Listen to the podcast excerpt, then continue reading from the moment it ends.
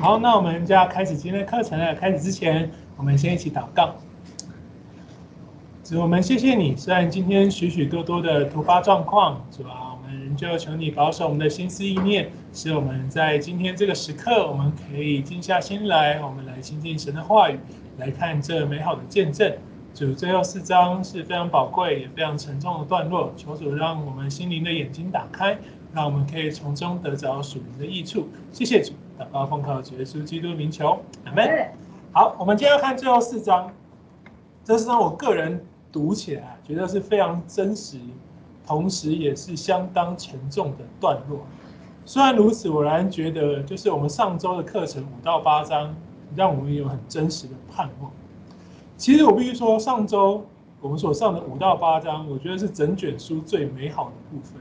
我们看见教会已经被建立，城墙被建立好。抵挡外界的攻击，抵挡外界的逼迫，或者我们可以说抵挡了魔鬼的权势。这个保护已经被建造起来了。然后我们也在五到八章看见神的子民开始归向神、敬拜神。那个大会、那个主日崇拜、那个美好的话语，大家宣读律法书，神的话语能被传扬。然后我们也看见神的话语在传扬、在宣读之后，明白了，会使人扎心，使人悔改流泪。使圣灵进入我们的心中，走一个成圣的道路。其实我们也看见，尼希米告诉大家要喜乐，亲近美善的神，不是要让人有重担，也不是单纯要悲哀、哭泣、忧愁。会这样的结果，我们上次说你是帮他分别，你注意那个行为，你注意想要做到，你想靠一切的行为去成圣。我们说分别为圣的重点，不是分别导致的圣洁。而是你亲近的圣洁，让你看起来有分别。所以一切的重点是你需要一个环境，需要一个保护，在一间教会，在一个城墙，在圣城里面，你愿意更亲近神，愿意更像神，以基督耶稣的心为心，然后你看起来与世界有了不同，有了分别，你是人们眼中看为圣的神的子民，那个圣徒。所以尼西米说。因靠耶和华而得的喜乐是你们的力量，这是那场崇拜当中最令人感动的一句话。我们也看见了圣日的喜乐是要靠人的侍奉去塑造，而亲近神与他的话语，在相处当中去寻得喜乐，去彼此中给，去补上，然后大家一起欢喜吃喝，谈天喜乐，这是我们教会的生活。我们的灵被灵粮喂饱，我们的肉身在基督耶稣当中与圣徒相通，都得满足。所以在教会的聚会当中，我们说你要与神相会，与人相聚，与人同聚，这称为圣日，是真正的安息日。你在神面前靠神得力，你在弟兄姐妹当中彼此帮补，互相得力，这是安息日，使人得真正的安息。可以重塑我们，使我们重新得力，成为圣灵的殿。好，这是生命真正的质变。生命真正的质变，只能在体会信仰的喜乐跟满足之后出现。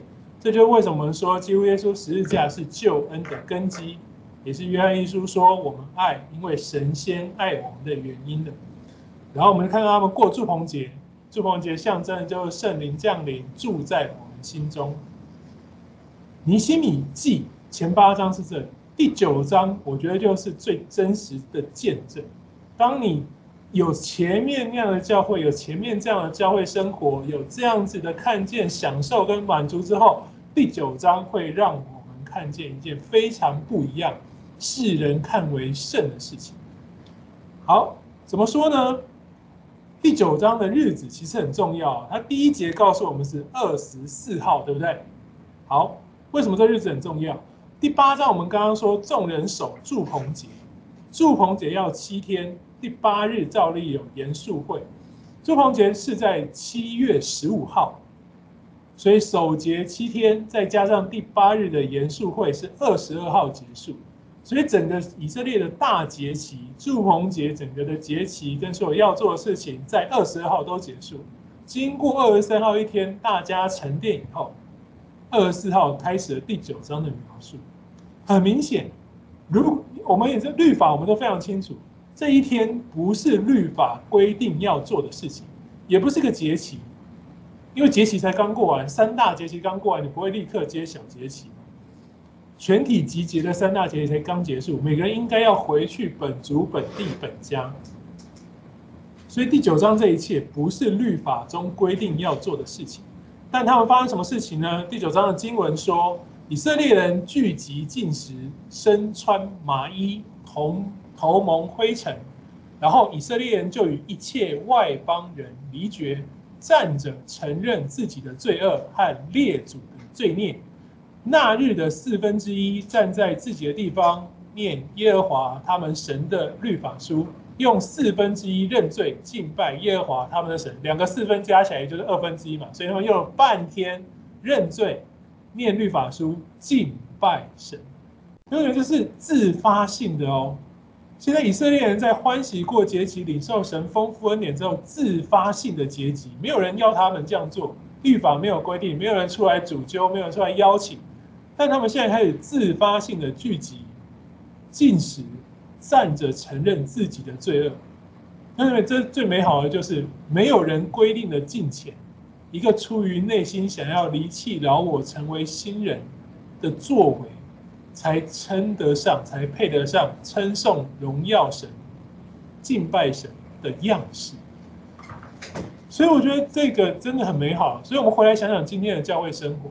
我们时常都觉得我们参加聚会或各样很勉强，但是如果我们看见尼西米刚刚所做的这一切，你在神的话语扎心之下，你经历神的丰富喜乐，你在教会得着那一切美好，来到教会也是自发性的满足，你乐意做这些看起来很别人很不愿意做的事情，哎，站着念，站着认罪悔改禁食，可是是自发性的享受这一切。所以我真实的觉得，就信仰许多顺序啊，我个人觉得是不可逆。我们看见尼西米的以色列人，他守了节，宣读念了律法书，体会到自己与律法的差异跟距离，然后他们就同享了同聚的喜乐，那彼此帮补吃喝的快乐之后，他们自发性真实的悔改归向神。所以我觉得信仰有顺序是不可逆的，就是意思是它有许多的内涵。信仰许多的内涵是你要经历后才能意识得到。哎呀，我这个人其实离神好远。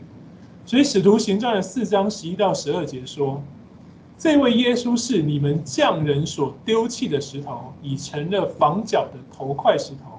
除他以外，别无拯救，因为在天下人间没有赐下别的名，我们可以靠着得救。所以，对于我们教会使人能够守节的关键是什么？是耶稣基督的名。我们传福音，如果我们做任何的事情没有使人认识耶稣基督的名，他就无法靠着得救。因为使徒行传说嘛，因为天下人间没有赐下别的名，我们可以靠着得救。福音的开始必然是认识耶稣基督与他的十字架，才能在这房角石上建造我们的信仰。福音才能开始产生改变人心的果效，所以一定要从承认耶稣基督是神的儿子，承认他的身份以及认知他的舍命开始。这对应到今天，就是我们今天下午要做的事情啊，信而受洗，心里承认，口里相信，成为神国的子民。弟兄姐，这是很美好的事情。从这样子，光光这样子。就已经等同旧约开的那个大会，守节律法宣读，使人知道、想起并经历神丰富的爱。过去要很多很多的动作跟做法，可是今天我们是要帮助人知道耶稣基督神的儿子，他爱我们，为我们降世，为我们舍命。当意识到神如此爱我们，我们才会想明白神对我们也有一个期许的样式。我们才有动力想要成为那个样式，我们才会自发性的集结、禁食、认罪、悔改，更多专注、更多的念律法书，尽情的念。所以信仰的顺序是不可逆的，你不可能规定大家做完这件事情，期待他自然而然就会爱神，没有的，他必须先爱神，他才会自动自发的做这些的事情。所以，第二点最重要就是称义后才能成圣，成圣是逼不来，成圣是用心灵诚实踏上的道路。因为所以我们在教会当中，你传福音，你与人相处，你如果用逼的，逼人家走成圣的道路，所有人都觉得好大压力。你觉得你逼得很痛苦，他觉得他走的也很痛苦，好有重担。不只是做不到，背后不敢说的是什么？我没有意愿做到，但不敢讲。我想要在这信仰，我怎么能说我没有意愿走成圣的道路？不能讲，所以很痛苦啊。这像什么？就像用行为去称义一样。所以雅各说的就是这个意思。当我们的心灵你没有办法按照心灵诚实，你没有称义之后去想要走那个成圣，想要成为神所期许的样式，这是逼不来。这样的通，这样子用行为称义的基督徒很痛苦，可是这不是上帝的心意。所以其实我们在教会的运作，我们应该知道的是。这个时期，我们与人相处是要帮助人更多去经历、去思想、去感受神的丰富恩典。这是一起侍奉、一起同工、一起相处最需要做到的事情，如同我们欢庆节庆一样。在侍奉当中，比如说短宣，比如说主日的侍奉、周间的侍奉、团契的侍奉，我们是与我们相处的人经历那与神同行的喜乐。所以。这样子看下来，弟兄姐妹，我们其实在教会里头，我们总是会看见那些不成熟、不恰当、不正确的信仰观念。这种时候，我们也都觉得我们想要对他说些什么，做一些什么来帮助他。这当然是好的，对。那这是一个出发点。但是我们如果只是说，只是去提醒，只是去教导，只是去纠正，那果效是什么？其实果效很有限，像我们刚刚说的，你就算真正逼他走上了成圣的道路，就像过往的以色列人啊，他逼着守律法，他献祭，他遵守一切，可他总是会离弃神，转为敬拜其他的偶像，逼不了。九章的第七节特别为此提到了亚伯拉罕的拣选与改名。这是特别提到的哦，圣经当中唯二的段落，除了创世之记、创世纪之外，唯一一处提到亚伯拉罕拣选与改名的记载就在这里了。而且这整个第九章的祷告都是五经内的精选祷告，都是把过往的东西拿出来用。所以，我们看见的是以色列人在认罪、在悔改之后，他重新去体会过往圣徒的一切历史。他们把自己跟亚伯拉罕这个见证人去连接，把自己的经历与他连接，把那个榜样的心智、心境和体悟开始带到自己身上，拣选跟改名，经历神的拣选，被改变。他们现在在想同样的事情。我现在回到神的面前，我被掳，我被拣选。我现在提这件事情，他从亚伯兰变成亚伯拉罕。我们呢？我们要从被掳那个样式的以色列人。变成归回样式的以色列，把那个亚伯拉罕榜样的心智、心境跟体悟带到自己身上。信仰开始被实践，是在他们把信仰当一回事之后，真实的敬拜、真实的相聚、自发性的认罪、自发性的悔改、自发性的想要成圣，才会带来信仰的实践。信仰的运作从这个时刻成为现在进行时。或许，或许我们刚刚说的例子，我们在教会当中看见那个不成熟、不正确、不恰当的信仰观念，那我们该做什么？事实上，我们真正的对他说的话，不是我们的体悟，而是就陪他读读圣经吧。相信神的话语会做工，真的，你就以色列人就展开了律法书，众人就这样悔改。相信神的话语，圣灵的话语大有功效。那我们真正可以做，更重要的是什么？让他在与我们的相处当中，真实的需要可以被填补。比如说他的孤独与疏离，被我们圣徒的相通抚慰，在与我们的相处当中感到喜乐，感到羡慕这样的生命，羡慕这样的作为，想要完全融入，更多体会，知道他的人生，他的生命，想要更多抓住这样的幸福跟宝足。我觉得当经历这些，想要抓这些事情，像雅各抓正确的事情的时候。他会很有动力走那成圣的道路，自发性的去念神的律法书，然后自发性的去承认自己的罪，然后我们就会发现，这个我们认为不成熟、不恰当、不合一的信徒，他就慢慢成为了一个颂赞上帝荣耀之名，第九章这个荣耀之名，愿意全心相信上帝在历史中所有作为的信。而且在这个作为当中，他开始去寻找自己的托付跟呼召，成为一个起来侍奉的子民。这就是第九章。第九章真正告诉我们一个很重要的关键是，时常我们在说门训课程等等这些，其实真的啦，它不能是几堂所谓的说的教育课程。门徒的养成是教会的氛围，是教会的侍奉，是教会肢体关系一切所呈现出的答案。如果一间教会觉得门训是失败，其实绝对不是在教导上出了问题，而是在相处跟许许多多的面向有了欠缺。所以弟兄姐妹，我们真实的用尼希米记第九章来提醒大家是：你想要去帮助弟兄姐妹的信仰成长的时候，绝对肯定不是靠说教可以达到目标。你必须有身教，你必须试着帮助他与他相处，让他看见你的榜样。你必须陪伴他去经历神，这就是我们侍奉的本质。与人相处的喜乐，与陪他读经、见证他的悔改。然后呢，你会带来那个侍奉的环境，你会建造那个合神心意的教会。很很有趣的，我们刚刚说律法看起来像限制，所以你逼他，他不愿意做。可是，当他经历过这一切，那些看似限制的律法，就会被他真心的、发自内心的想要遵守。这是我们都明白的事情。希伯来书十章十四节到十七节说：“因为他仅止一次献祭，就使那些得以成圣的人永远完全。圣灵也对我们作证，因为他说过：主说那些日子以后，我与他们所立的约是这样。”我要将我的律法放在他们的心上，又要写在他们的心思里，并说他们的罪恶和他们的过犯，我绝不再记得。这是希伯来书十章十四节到十七节。我们很熟悉的经文，律法从那天开始，从我们经历过开始，它是写在我们的心板上。我们的罪恶和过犯，神已经绝不再记得。所以，我们必须去实践这个信仰，陪伴那个人，那使人真实的经历，他的心里就会刻下律法，身体力行的去实践、去提醒。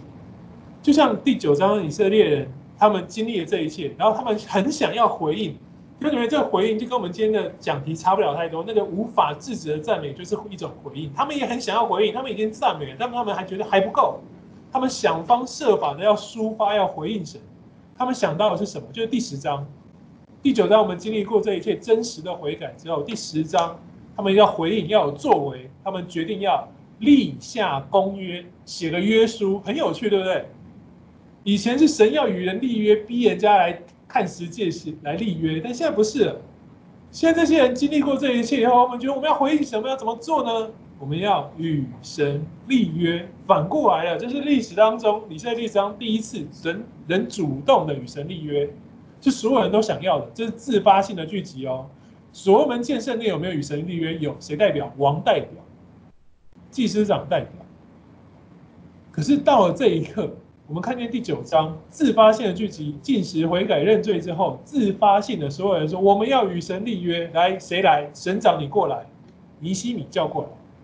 在过去是神拣选，神就与人立约。上帝与亚伯拉罕约是神说：“哎，亚伯拉罕，你来，我呼召你出家里的无耳。”然后呢，神就在创世纪的十五章自己立下了约，然后十七章跟亚伯拉罕说：“我立约了，对不对？你不懂，但我做给你看。我把所有动物切成两半，从这里走过去，意思就是说，如果我上帝违约，我就像这些切开的动物一样，我会被切成两半，是生死的约。”当然，亚伯兰知道我与你立约。亚伯兰有没有与神立约？没有，单纯是拣选的约。出埃及记的时候呢，神用神迹大能把为奴的以色列人领出来，并在西奈山上以十诫为立约的凭据。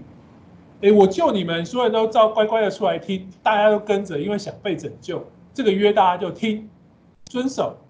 有没有主动？没有。所以在这此之前，都是神定下方式，给出制度跟要求，人只要配合跟遵守就够了。神要的就够了，在那个时期是这样。直到被掳归回到了这边的第九章，这是一个人真正自己思考、自己觉得想要做的回应。他完全开启了就是我们今天的信仰观。我们跟大家说，你的回应你要出于心灵诚实回应神，你的洗礼是要口里承认，心里相信。同学们，这是一个很重要、很重要的改变。我们看见这是一个很美好的榜样跟见证。你的回应会成为一个行为。此时你不是用行为称义，是称义的心让你有行为想要回应神。这是雅各书所说的：没有行为的信心乃是死的。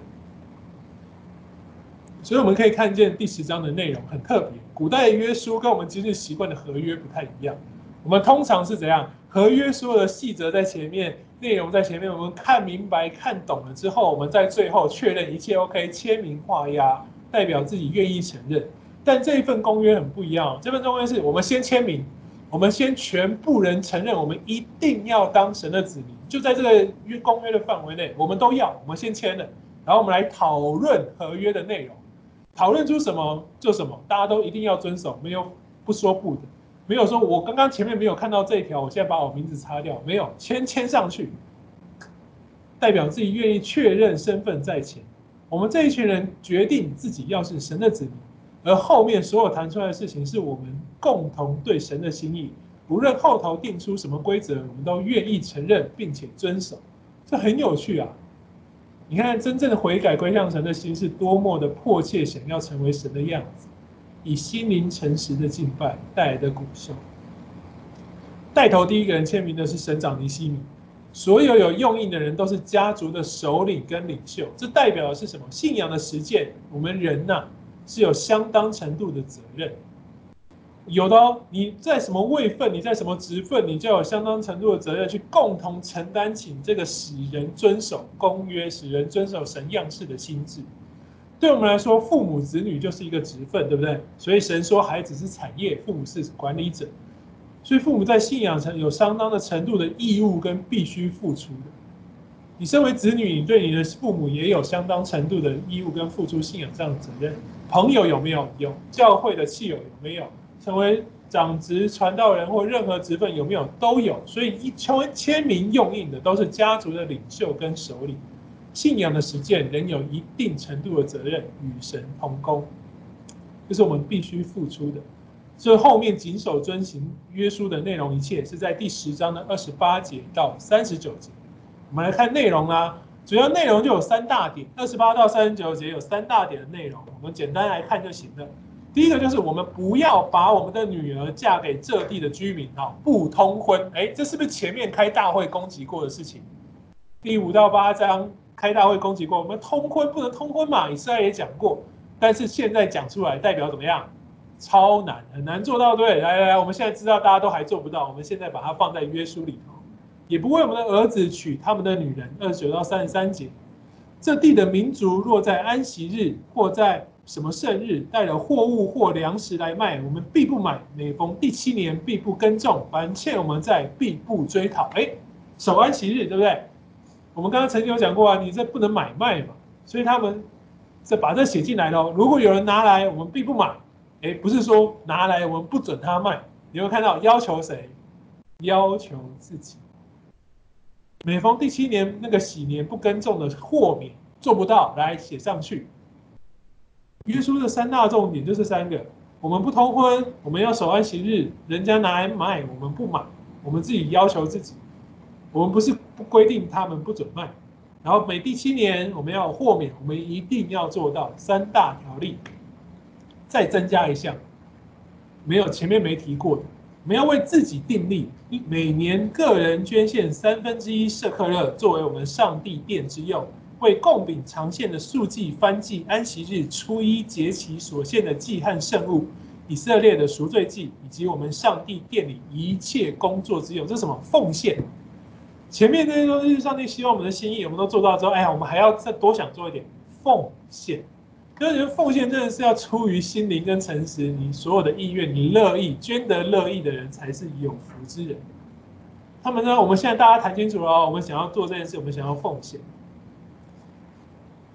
通婚的问题写在约书上，代表很难做，也很难坚持，所以写在约书上提醒自己。一个成为外边世界接受、热爱的自己的，这是多大的诱惑！所以，对于我们身为基督徒，其实我们时刻就在被拉扯。世界，我们在我们在世界生活，世界一直跟我们说，我们希望的是什么样的，长什么样。比如说，中国大陆要狼性，好，华尔街说你要够贪，你要够会赚，我喜欢你。但是，我们会一直在两个价值观当中摇摆。我们要成为世界所看的自己人，与他们通婚，还是我们要做那个守住我们信仰？这其实很大的诱惑，对不对？我们每日都要面对，每次工作都要碰到。对每个时刻与人相处都要挣扎一次，所以他们把它写在公约上。所以我们也需要时常提醒我们自己，这叫警醒。更难还有什么？守安息日，聚会跟安息很难呢、首先，其实，我们看见的是你要改变与周遭人们的生活方式。我们买卖，他们用买卖来举例。今天做买卖，自自己人还好说啊，说哎，你是以色列人，我也是以色列人，我们要守这个。安息日你不准卖，我也不会买。啊，外邦人守不守？哎，你安息日你家的事啊。安息日百货要不要周年庆？要啊，你要，那你要不要去？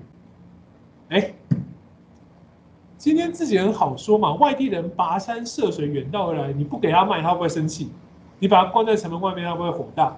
那会不会造成你跟国际上交流的问题？会啊，周遭开始打压你。哎，奇怪，你为什么这样对我们的人？你不是说好我们要彼此和睦相处吗？那为什么今天你关上城门，不让我们的人进去做生意呢？啊，外交困境就来。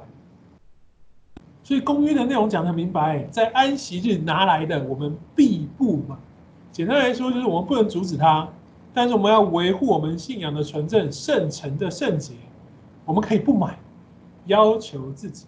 与我们运作一切相关的，我们自己绝不妥协嘛。你可以卖，但是我们不跟你买。你来十次都没人跟你买，你会不会来第十一次？就不一定了，对不对？所以先要求自己。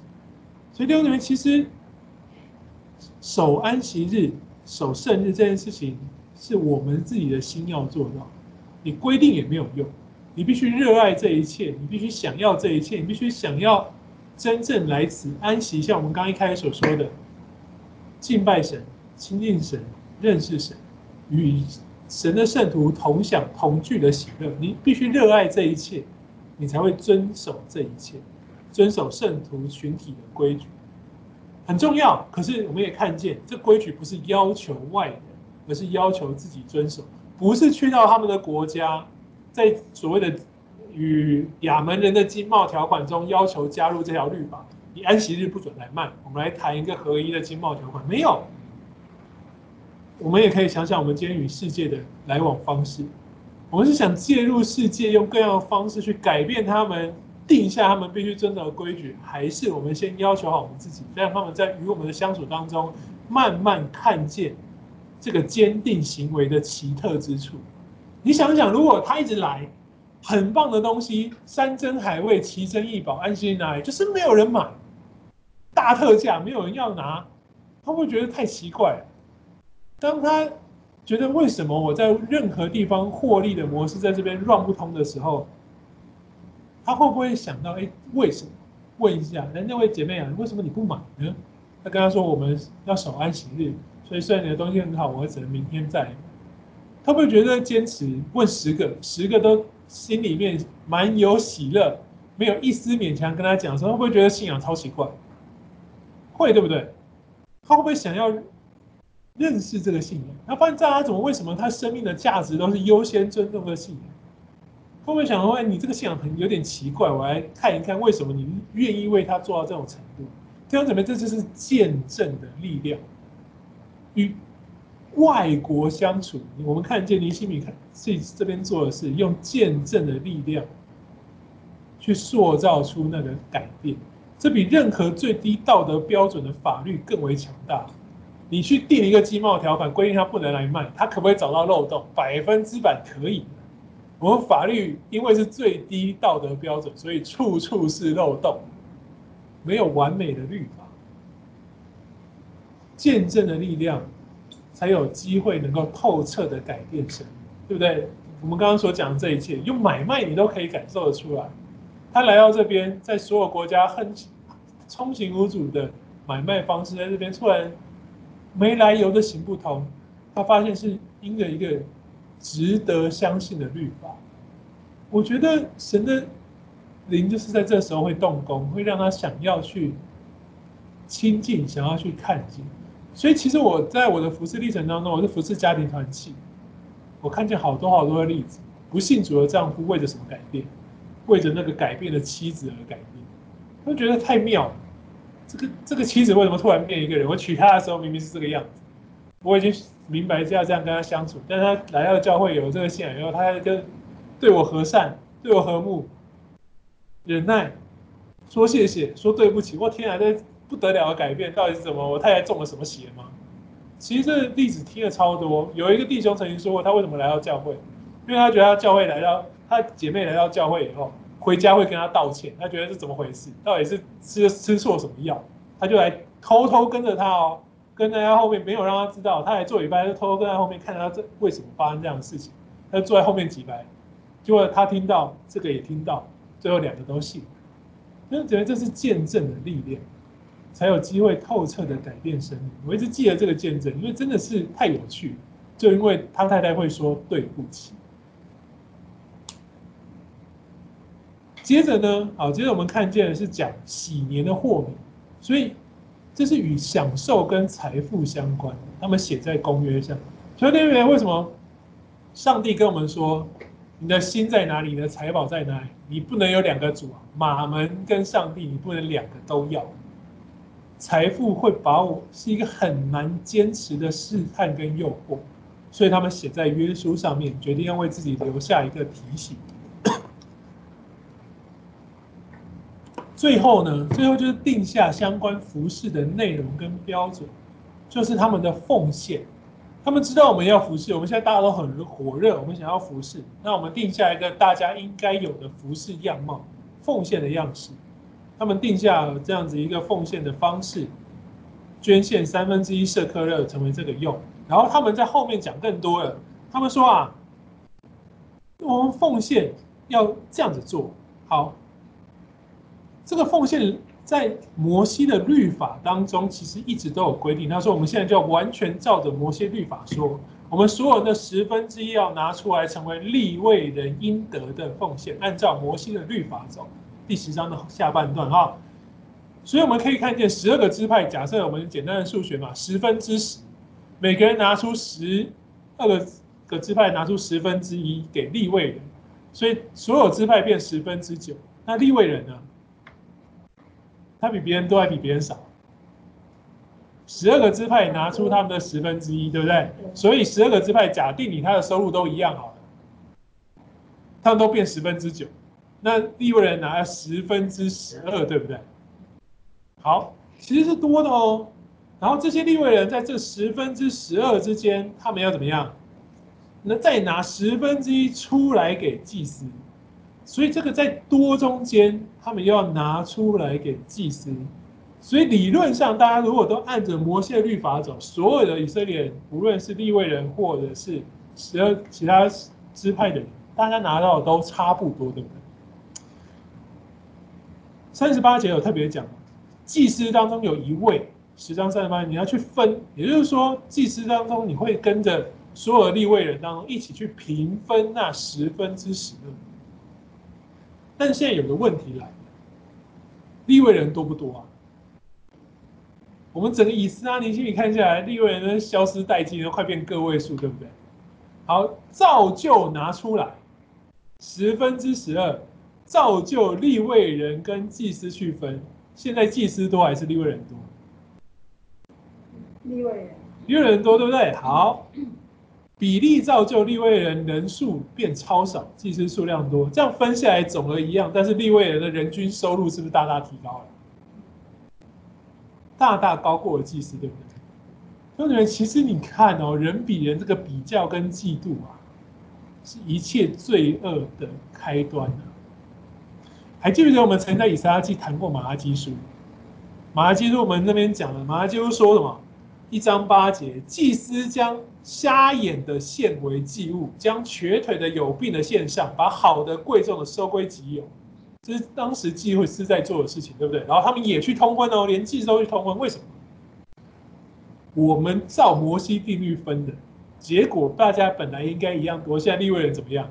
哇塞，你们每一个人都变富豪了，十分之十二，大家各拿十分之六，你十分之六分三个人，跟十分之六分三十个人有没有一样？因为生活被过得不错啦，你要记得这一点哦，因为这是接下来所有问题的开端，很令人伤心，对不对？我们读到这里，教会被建立、被建造，一切都作为美好的起点上开始往前走。可是这个时刻，罪伏在你的身前，神对该隐说：“你要制服他，免得你落入他的掌握。”所以里面那个嫉妒跟贪呢、啊，真的是万恶的根源，诱惑真的很大。始祖亚当夏娃怎么堕落？在分别善恶树底下，魔鬼问他们一件事情：哎，他、啊、神神有这些，啊、你没有，你要不要跟他一样，超越自己应有的分际，贪恋全能造物主的位分，人就违背了神说不可吃的命令。所以这个贪心，这个嫉妒，真的是那个罪伏在我们面前。该以为什么杀亚伯？嫉妒。所以我们真的要小心，金钱、财富跟那个比较的诱惑真的不小。嫉妒跟贪婪是使人得罪神的那个根源，在起初我们就看到，在如今再次发生。一切照摩西的美好的律法走，没有人做错一件事情，可是心怎么样？心不对啊！祭司开始偷鸡摸狗，败坏的最大原因就是嫉妒跟比较。我们接下来就会继续看到。他开始在马拉基书，我们看过偷鸡摸狗。我想要更多，因为我身旁一起服侍的利未人比我多呢，我怎么可以比他少？我祭司哎、欸，好，那我不能拿到更多，律法已经规定了嘛。那我们现在说好要遵守，那我怎样献祭？好的拿下来去卖掉，转换获利；旧的拿去献给神。想要更多，所以记得这件事，我们接下来再继续看哈。好，我们先回到公约立约的当下。我们刚刚是多讲了一点未来，回到立约的当下，所有人都明显的感受到我们违反神心意，所以公约的举例超现实，完全针对他们当下的需要，是立志所要面对的现实难处，就是立下来，不断的提醒自己。所以弟兄姊妹，我们也需要常常警醒，你知道自己的弱点在哪？你要警醒提醒自己，得有信心，知道上帝是我们侍奉一切的公义，神的话语是我们侍奉最高准则。你必须常常提醒自己，回到这个基准点来看，不然我们时常一个不小心就落入试探，就走偏。神的话语是我们警醒的根源，真的很难，因为现实当中包含侍奉，总是把我们往远离神的方向拉扯。我们刚刚讲的生活，对不对？华尔街还有中国大陆讲的这些，都把我们往远离神大陆、往远离神的方向拉扯。好，很可怕，一切都具备。有圣殿，有祭司，有立位人，有城墙，有领袖。尼西米回来当省长。好，但是城里没有人呐、我们刚刚在我们在上礼拜有看过嘛？城里荒凉，没有人。所以他们现在怎么做？那来吧，我们现在大家都得来侍奉啊。教会建立也没有人呢、来抽签，抽签要一个来，十个抽一个来住。对不对？这不是限量的概念，不是大家都想来。我们不不，你不能住不下，我们十个抽一个。没有，是没有人要来，所以十个抽一个。为什么可以这样说？下一句是说，凡甘心乐意住在耶路撒冷的，所有人都祝福他。我觉得这很有趣啦。第十一章的起头，跟十章的结尾，现在不是抽限量，说大家都想城盖好，大家都想来耶路撒冷，不是，是大家都没有人要来。然后我们现在都讲好，我们要来侍奉，对不对？我们立下心志，公约定好，来。所以侍奉当中也是有这种概念啊，就大概像什么，从那个当兵抽金门马祖，对不对？没人想去，抽到就得去。有人自愿去占了那个名额，大家就拍手欢迎他，看他跟英雄救主一样，对不对？在我们当兵就最明白，抽签在台上一个一个抽，如果有人举手我要去金门马祖，哦，大家掌声如雷欢呼。同样的概念，你现在去耶路撒冷跟当兵一样。没有人想要在此，对，你看那奇怪，那么大家要那么努力建造，大家知道该做这件事情，我们大家都明白，我们要建造教会，我们要建造保护。可是接下来会面对什么？没人说得准。侍奉会面对什么困境？没人知道啊。仇敌现在看到我们建起来，他接下来是会强烈反扑，还是无声无息？我们在前面看到无声无息，是因为我们在今天看，我们明白无声无息。迎着尼希米回来做省长，所以无声无息。其实谁知道？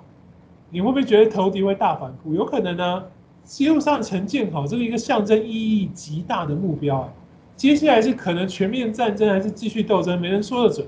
你住在耶路撒冷，跟你住在前线碉堡是一模一样的。所以七章四节我们看说，没有人啊，城荒凉，民稀少，房屋也不多。所以这边大家决定抽签选，要求你参与。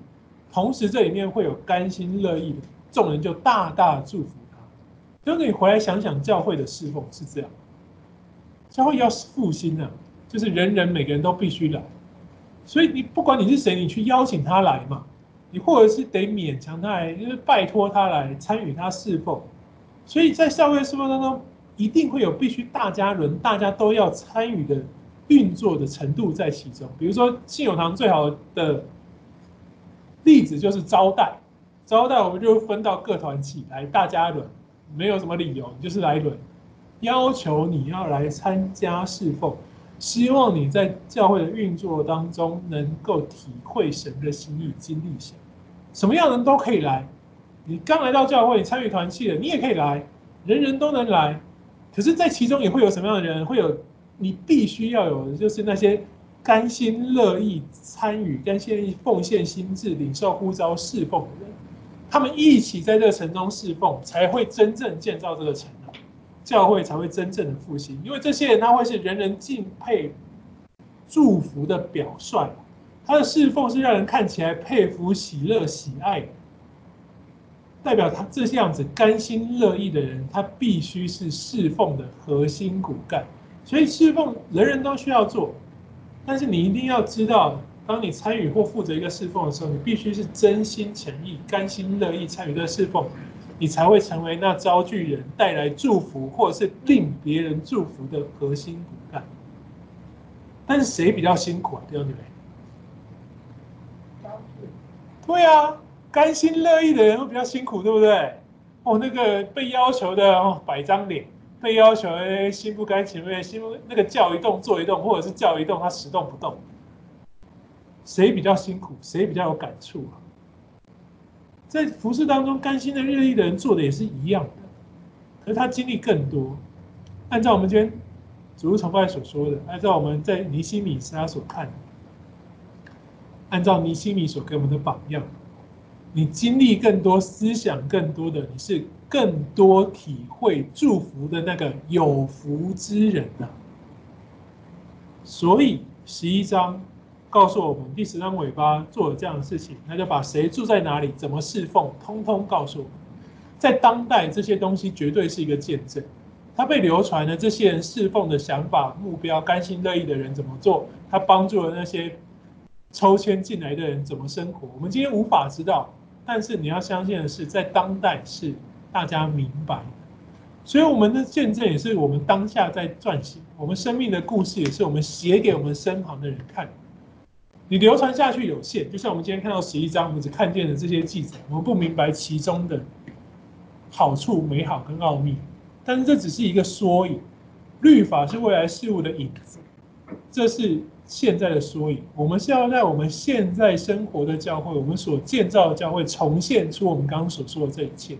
我们成为那甘心侍奉的，我们把那些安排来侍奉的带起来，让他开心的住在耶路撒冷城里面。一起建造圣城复兴，大大兴旺。这是十一章真正的意义。然后我们就要进入十二章了。十二章我们看见尼希米再次书写记载一个过去的历史，那是前面以斯拉记所说书写过的事情。这可以告诉我们什么呢？其实看重历史跟纪念，是塑造我们一个信仰意识很重要的关键。所以你在哪一间教会，你就必须去认识那间教会的历史。你与谁相处，你就必须去认识他信仰的经历与见证。这是我们自我信仰意识塑造的关键。尼希米就是这样，不断的在各阶段回头去看经历、看榜样、看过去的人怎么样，再想想今天的自己怎么样。当你认知你是一个传承信仰的人，你是一个继承信仰的人，你会知道这份宝贵，你会开始就像我们常讲，你经历的是这个千古不变的福音呢、啊。你知道这是历史福音、历史救恩里面的洪流的一份子，你会开始想要加入自己的心血，然后你会很认真去走、去经历、去比较自己跟过去往的人那经历的特别，你会有个期盼，你会有个目标，会有个榜样，会有个动力。你会在这当中去思考、去回想、去分享，然后你会开始知道，我必须把这宝贵的美好传下去给其他的人。信仰就像一代一代的被教下去，其实又有点像我们今天所说的赞美诗。那个福音的大使命就是用这样的方式，一代一代一代教我们身上，所以我们今天人就赞美神、敬拜神。所以教会，你参与哪个教会，它的信仰历史，你与谁相处，你身旁这些属灵前辈的榜样。的见证，对一个侍奉者其实是相当值得重视的内容。所以你就知道，当你甘心乐意的侍奉的时候，你最需要关注你身旁的人什么？你必须分享这一切啊，分享你的信仰，分享你的所得，把你的生命，把你的时间分享给他，然后会带来赞美神的喜乐。建造以后，一切会因着这样的经历有一个开端，会塑造一个更好、更向上、不满足于现状的心。好，一路从。以斯拉看下来到十二章，我们要稍稍做一个总结。为什么？因为我们要进入十三章。我刚刚为什么特别请大家看十三章？十三章真的是我认为一个很不容易的最后段落。从以撒又看下来，一群立下心志归回建造子民，面对所有的阻扰跟攻击，成功的建立了属神的保护跟国度，真的已经建立成了，然后。信仰也调整好了，大家主动自发来立约了。弟兄姐妹，今天一间教会的发展，如果是这样子，哇，你虽然不能说人生至此夫复何求啊，可是你绝对能够相信这是最美好的一个时刻跟画面，对不对？我现在想象一下，如果你参与一间教会，你看见这样的画面，哇，你所陪伴、所塑造、所侍奉弟兄姐妹在你的面前。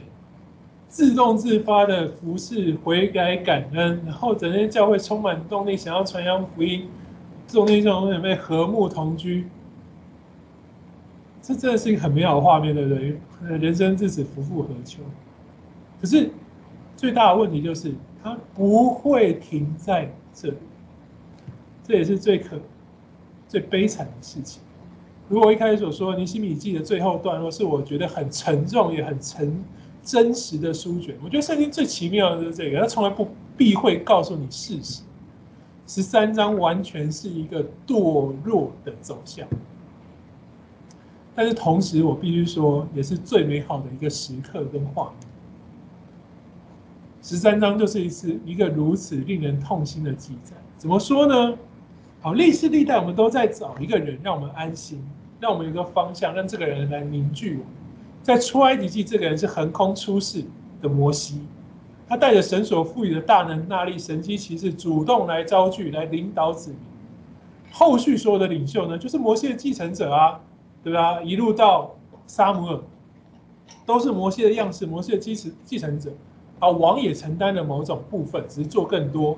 他有能力抵挡外敌，他要把国家治理到国泰民安、繁荣富足，你就可以成为领导者的继承者。但是这是我们曾经说过错误的观念嘛？你只看能力抵挡外敌，你只看国泰民安、繁荣富足，你就忘记了信仰，忘记了神。所以他们被掳，这是我们以斯拉记所讲的。好，被掳之后，你就被迫重新思想信仰的真貌。然后我们看见尼希米，他是一个把这一切内化成他行事为人准则的人，一个侍奉者。姑且我就说是先知化。我曾经在尼希米节一开始说，其实他很有先知的样式，对不对？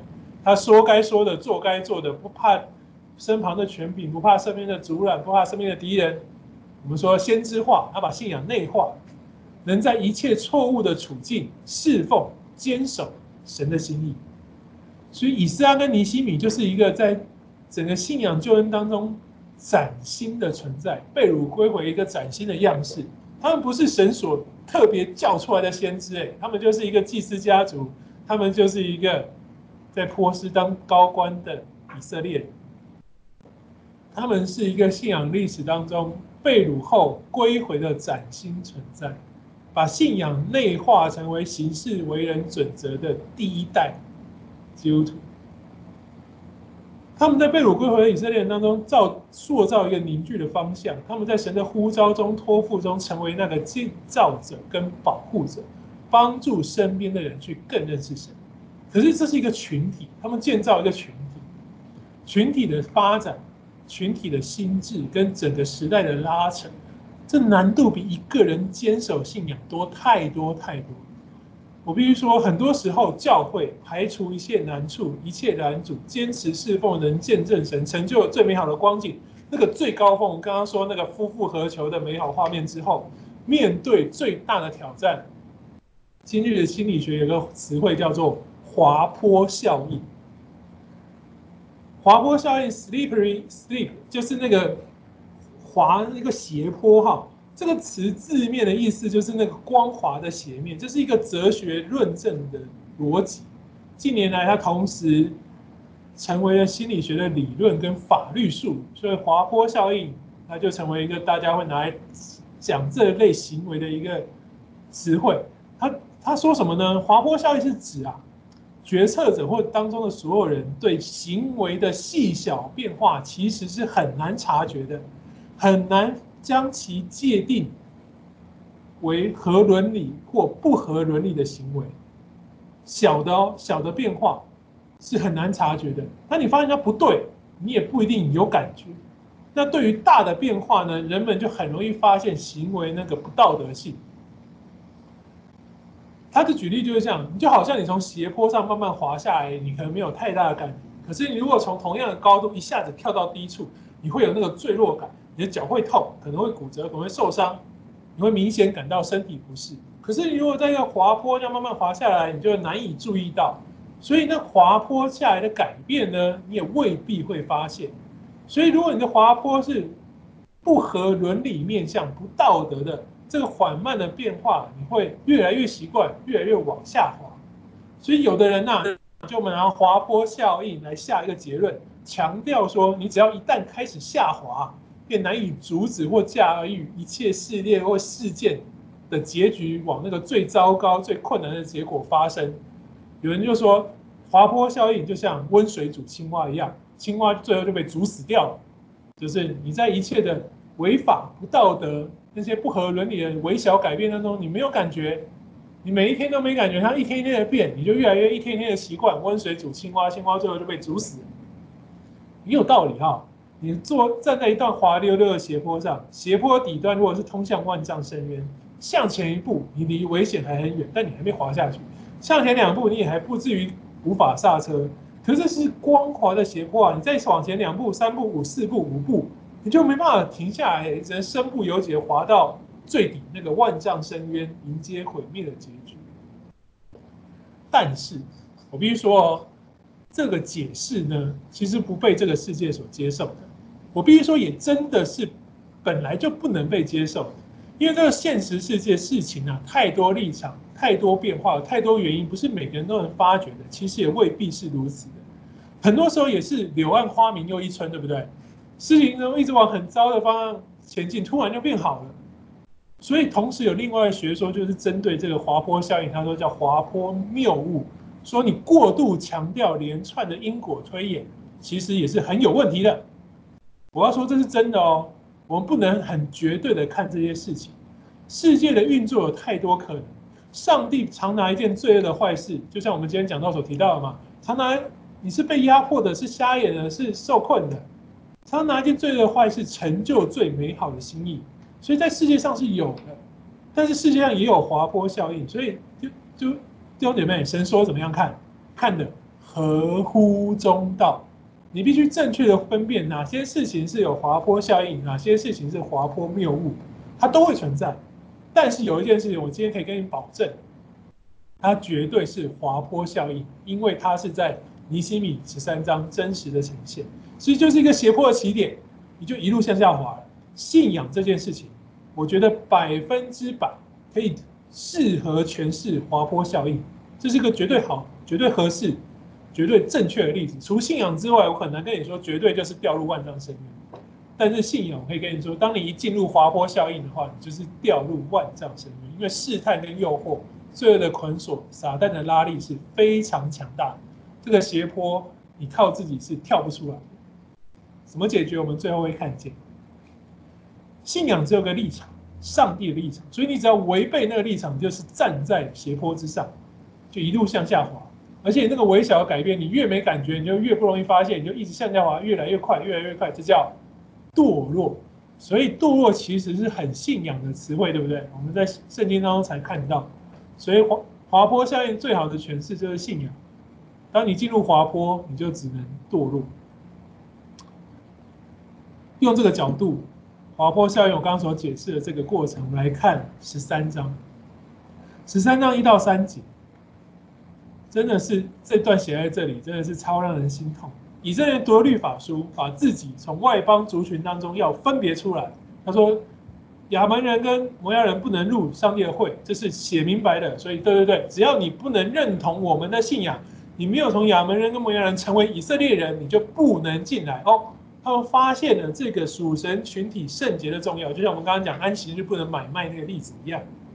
我们现在开始走成圣的道路哦，对对对，所以你要来称义，你要成为属神的群体，你要行割礼，你要成为以色列人，你要走成圣的道路去亲近神。代表十三章的一开始告诉我们的是，他们知道信徒的样式是不可混淆的，要成圣。但时间。时间带来的滑坡效应，那个罪恶的笑，很真实的就在第四到三十一节呈现出来。尼西米，尼西米当了十二年的省长。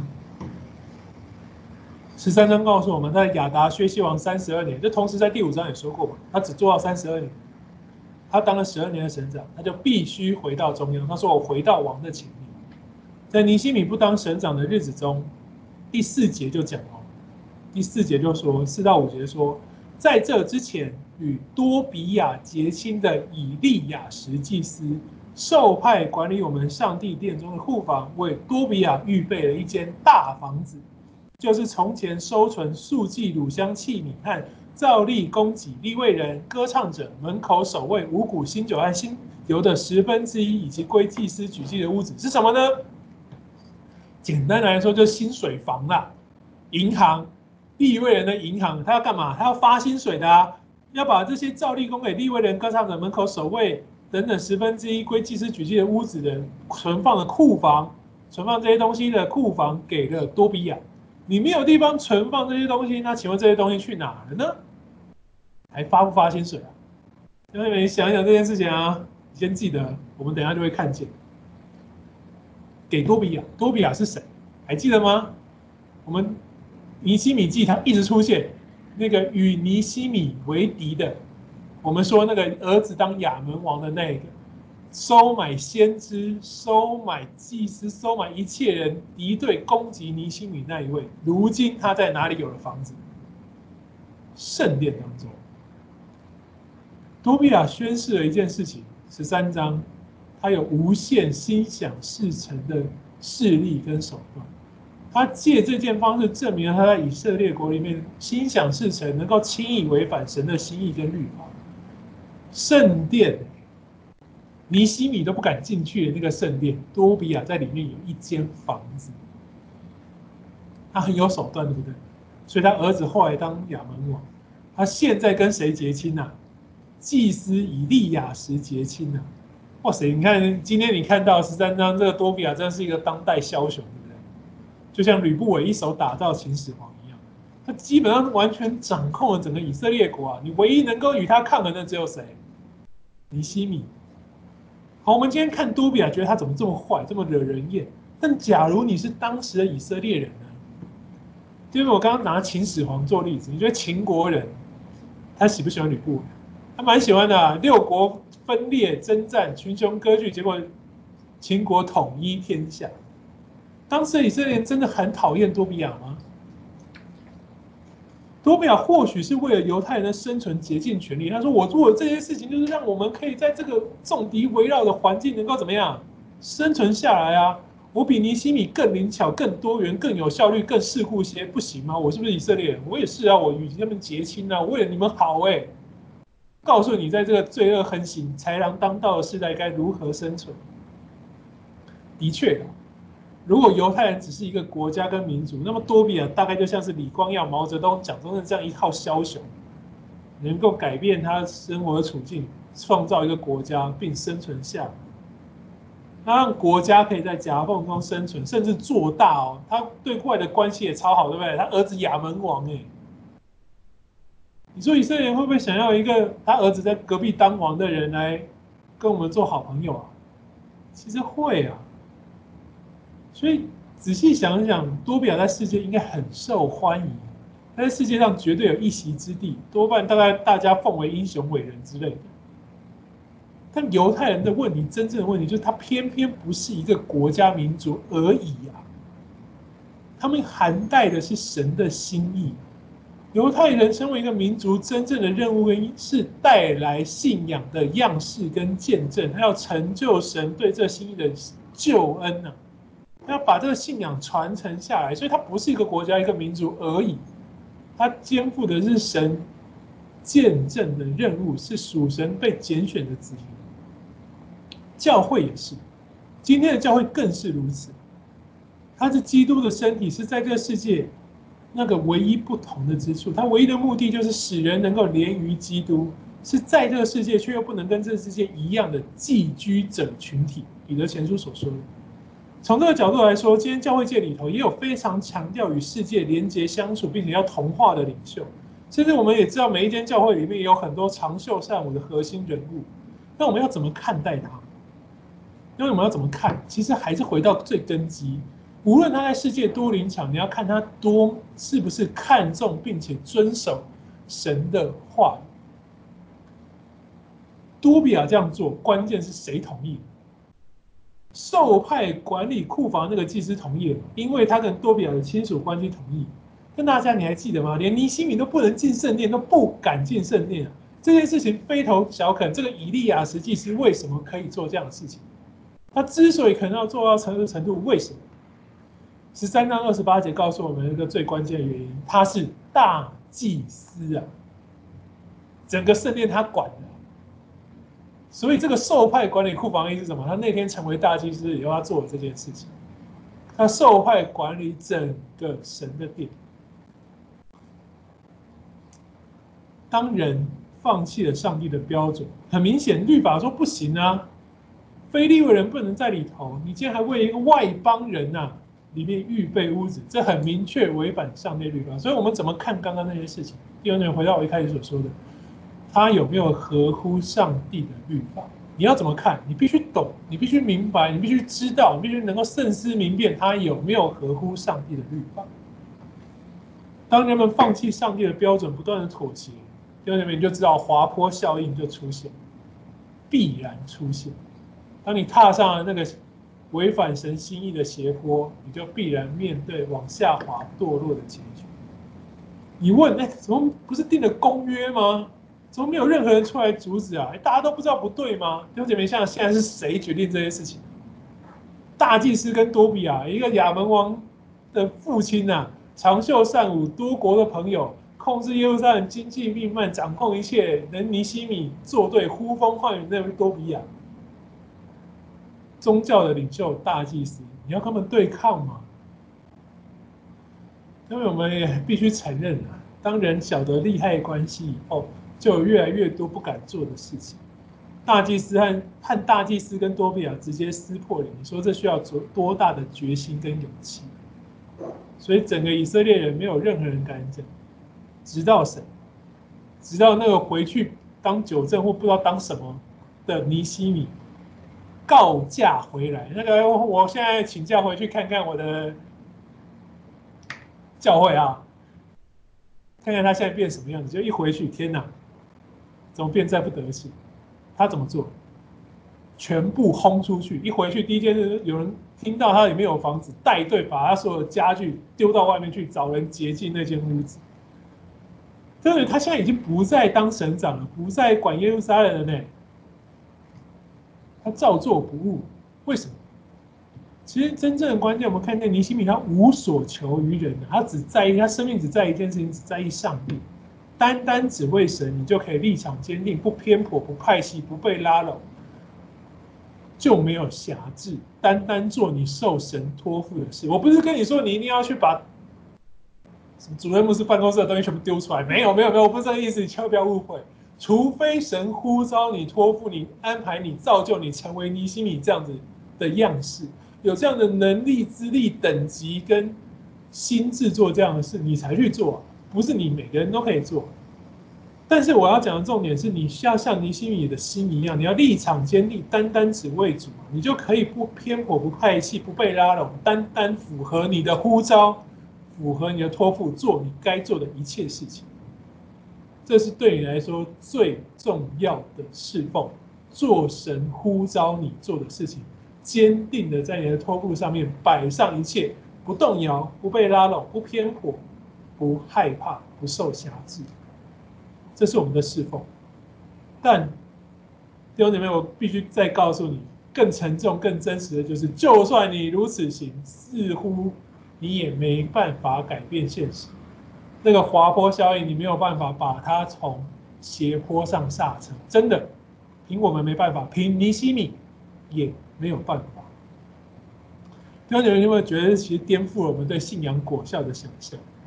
我们都说，哎，这这神应该要祝福我们，你做了就应该有效果，你做了就应该达成这些目标，对不对？没有，不一定。就如我今天讲到所说的，你要看神的时间表，神有他的心意。尼西米知道这是他的托付，要照做，可是他也看见这一切无法挽回。尼西米痛不痛心？超痛心的。他付上一切，花了十二年的侍奉，带来美好的介绍，他做到这一切，但他看见这一切无法持续。关键就是他发现，不是所有人都跟尼西米一样，有着那个单单只为主的心。因为你们在那时期真的。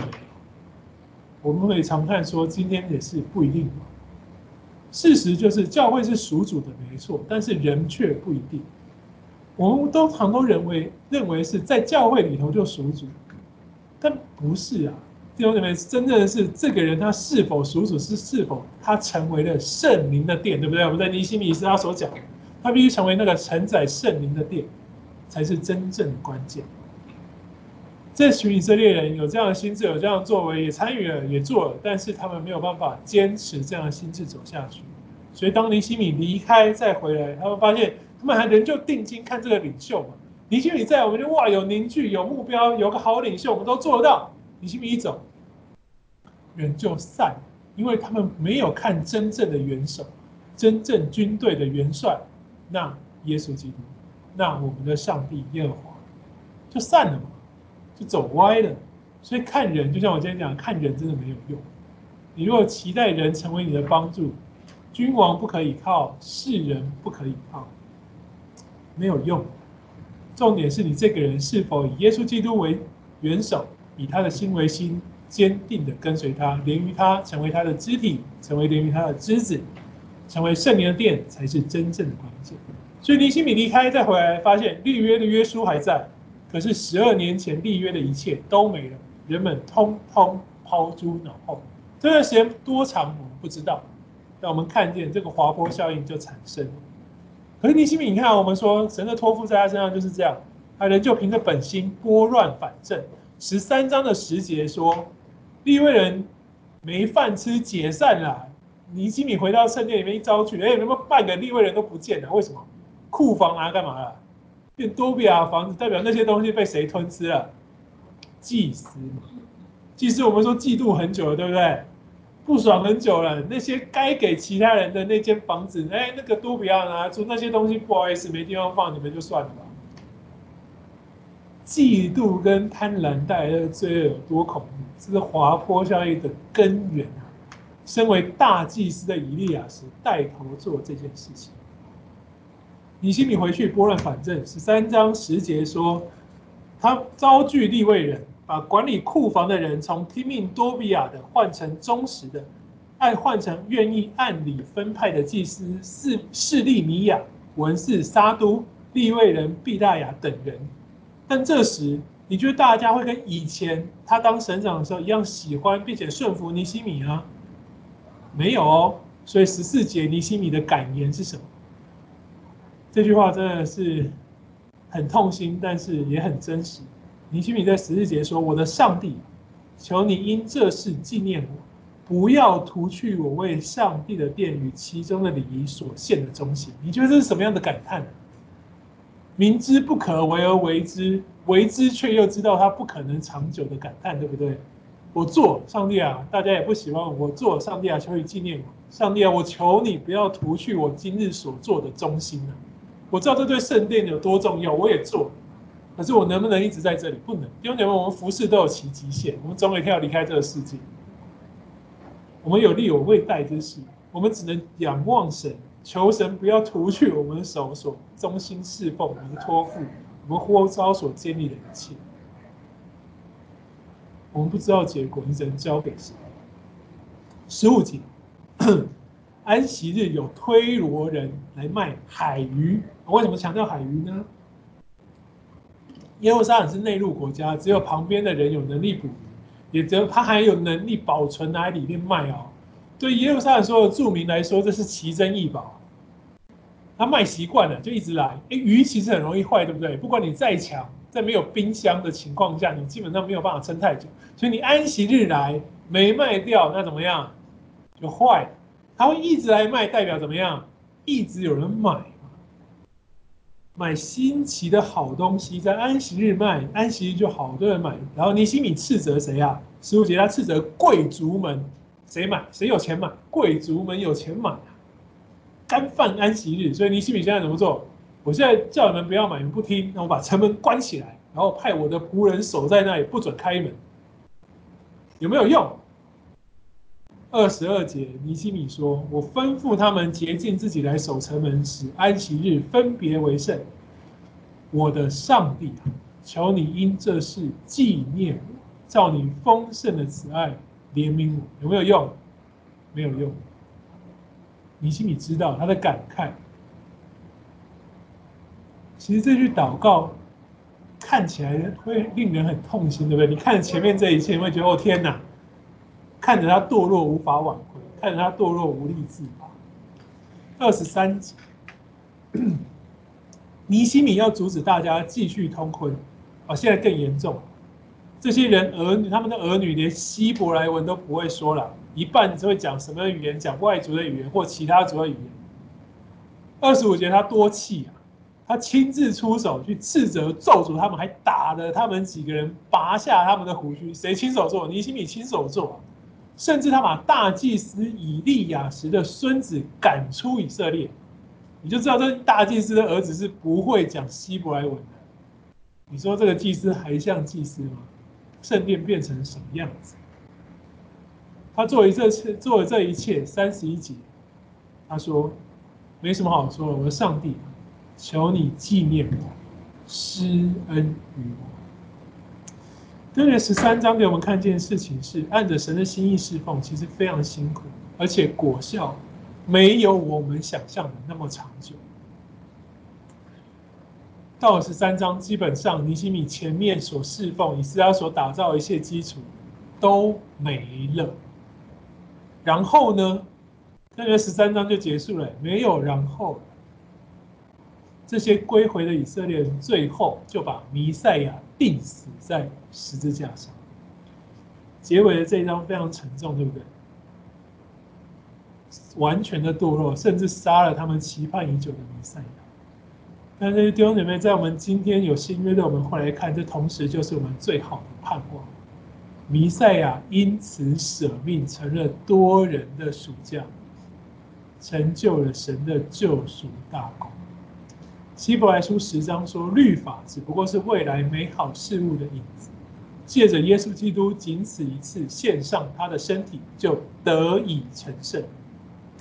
的确，罪恶的残累不会脱离教会，但是我们今日有那圣灵，耶稣基督已经死。我们不，我们不再是靠人把我们拉出那个邪坡，是神亲自拉拔我们，保护我们，圣灵宝贝我们，坚固我们，使我们不再站在那斜坡上，而是把根基立在磐石上。弟兄姊妹，把房子盖在沙土上呢，就是像盖在滑坡上一样；把房子盖在磐石上，大水来冲不会倒塌。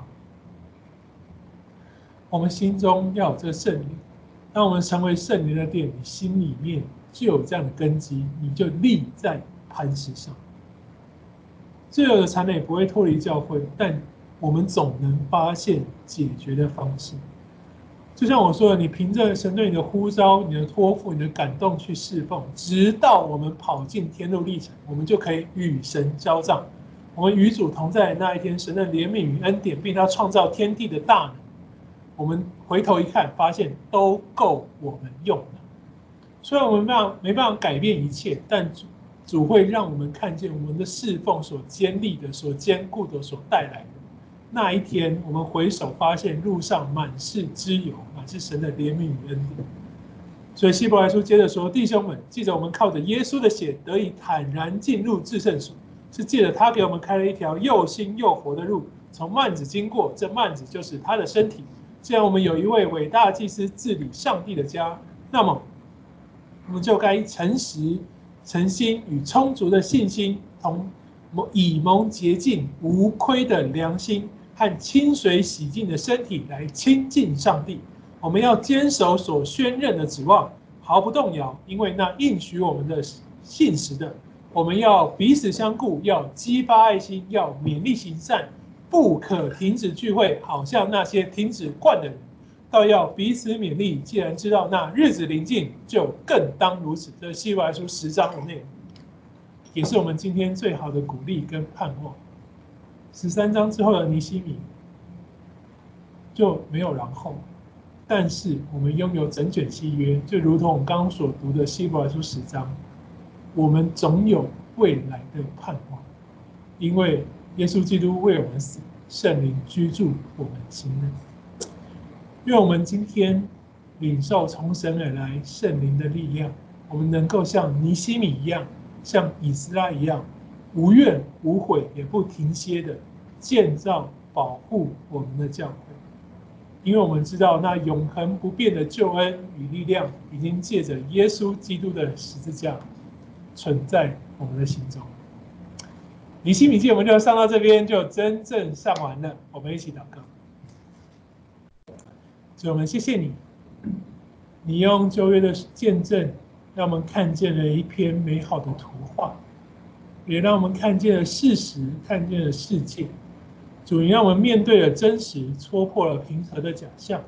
求你帮助我们，使我们在今天我们立定心志要侍奉主的时候，我们不是怀着无谓的虚渺的盼望，而是真实的知道主，我们所做的一切不是徒然，因为你是永恒的主，你是。